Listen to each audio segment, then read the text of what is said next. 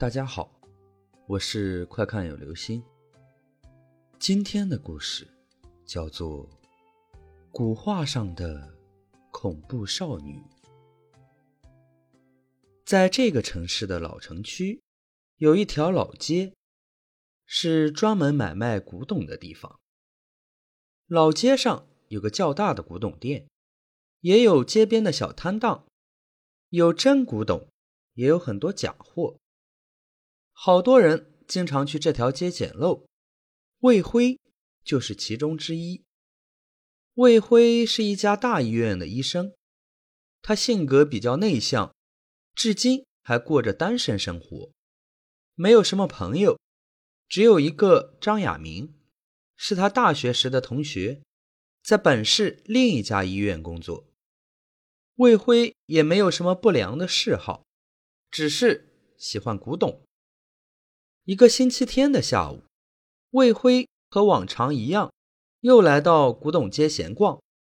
逛了半天，没有看上眼的东西，于是信步走入街尾的一家古董店，想着如果没有什么好东西，就回家。这个古董店里光线不太好，黑咕隆咚的，这也是有些古董店的特色。一来。是制造气氛，二来是容易卖假货。魏辉正看得索然无味，突然觉得背后好像有道目光正盯着他。回过头去，却又不见有人。就在这时，魏辉发现墙角处挂着一幅古画，画上是一个长发披肩的少女。魏辉看着她的时候。觉得他的眼睛神采奕奕，好像他也在看着自己，而且要看到他的心里去。魏辉一下子喜欢上了这幅画。他的房间里正好缺了这么一幅古画。魏辉走进那幅画，在暗淡的光线下仔细欣赏了起来。那少女看不出是什么时代的人。只是穿着一条粉红色的长裙，长发披肩，好像刚沐浴完。少女的背后也没有什么背景，画布是绢制的。魏辉确定这是一件有价值的真货，他问了价钱，老板的开价太便宜了，便宜的像是街边卖的那些印刷劣质的明星画，即使。这幅不是古画，但完全不止这个价格。于是魏辉连想都没想就买了下来。他回到家，立刻把这幅画挂到卧室睡床对面的墙面上。挂好后，他再一次仔细的欣赏了起来。白色的绢质画布已经有些发黄了，但是那黄色很淡，对整幅画的效果。没有什么影响。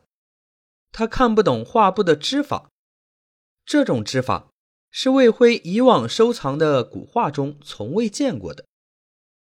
画上的少女极度的美丽，神情极为逼真。无论魏辉站在什么位置上，都觉得画上的少女好像也在盯着他看。那眼光里流露出极度的温柔和诱惑，像是情人。看着你的感觉，看着这少女，魏辉禁不住有点心猿意马。魏辉定了定心神，再一次仔细欣赏着。忽然，他有了新的发现：原来这幅画并不是没有背景的，只是背景极淡，只有走得很近很近，细细看才能看清楚。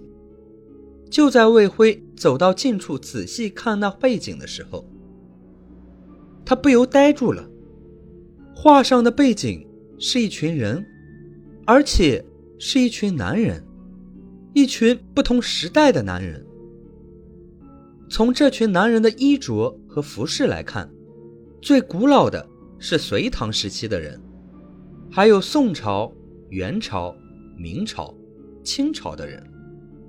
最怪的是三个人，一个长袍马褂、金丝眼镜，显然是民国时期的衣饰；还有一个是一身中山装，上衣口袋里还插着一支笔。这种服饰也是民国时期到解放初期时新潮的人士穿的。第三个人更怪，竟穿着一身草绿色的军装，戴着军帽，腰扎着宽皮带，但军装上却没有肩章和帽徽。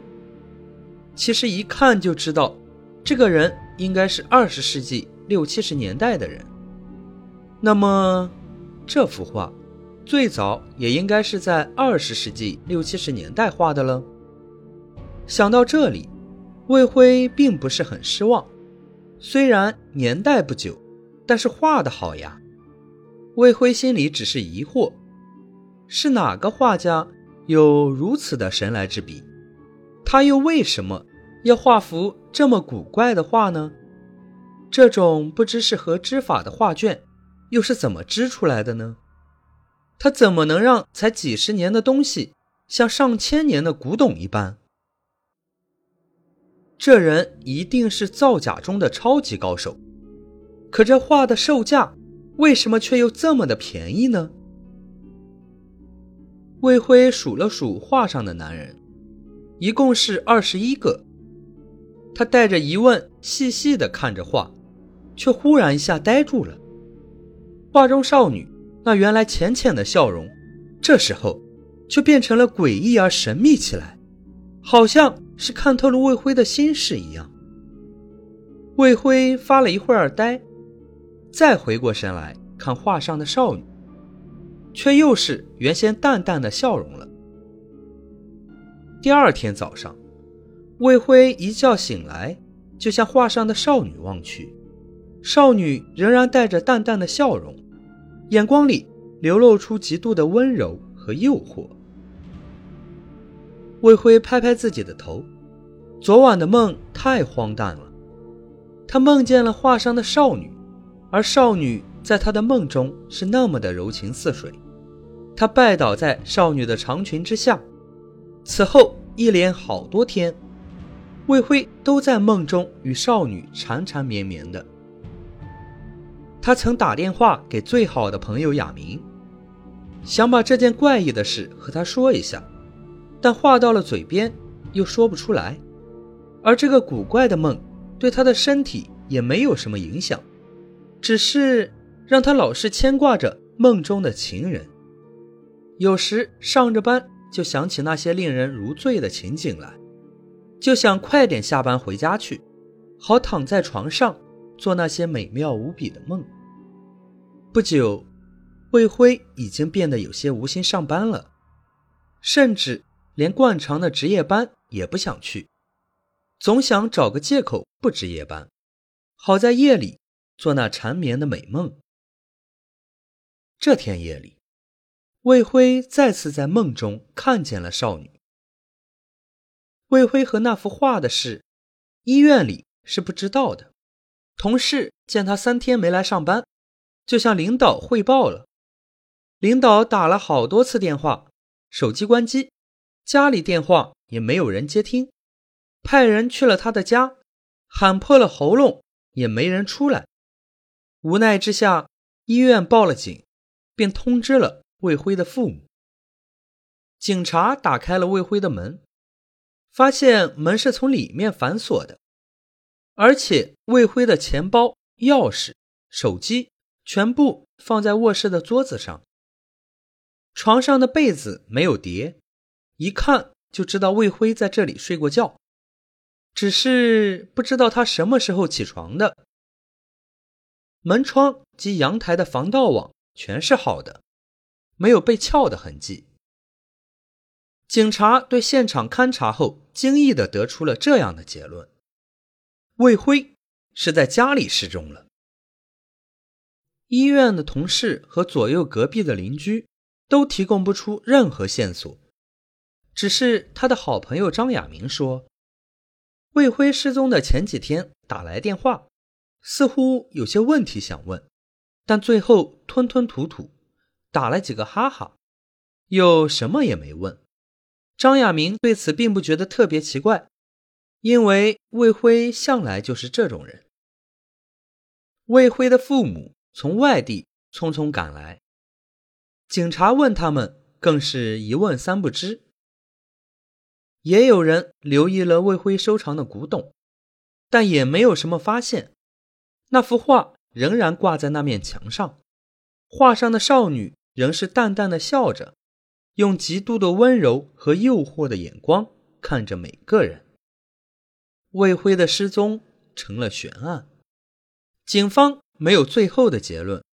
魏辉的父母怀着极度悲伤的心情返回了自己居住的城市。临走前，他们把魏辉居住的钥匙交给了张亚明，请他照看一下，并盼望着哪一天魏辉能突然回来。张亚明于是常常去魏辉的居室看一看，虽然这里离他住的地方很远，但这也是义不容辞的事情。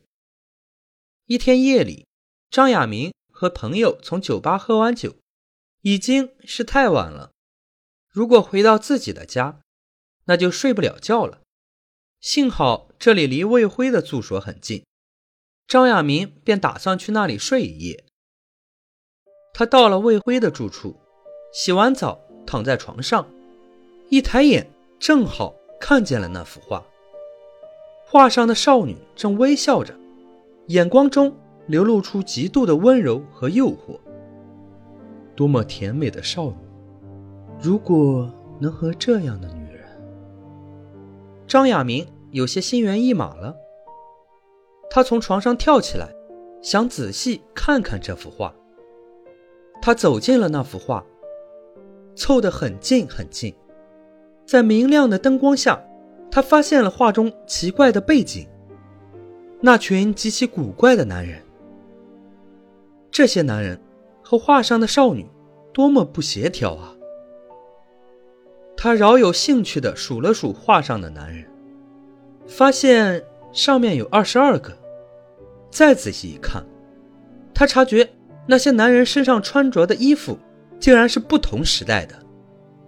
看到这里，他不觉嘀咕起来：画画的人画技虽然高明，但构思却狗屁不通啊！他一边这么想着，一边看着画上的男人。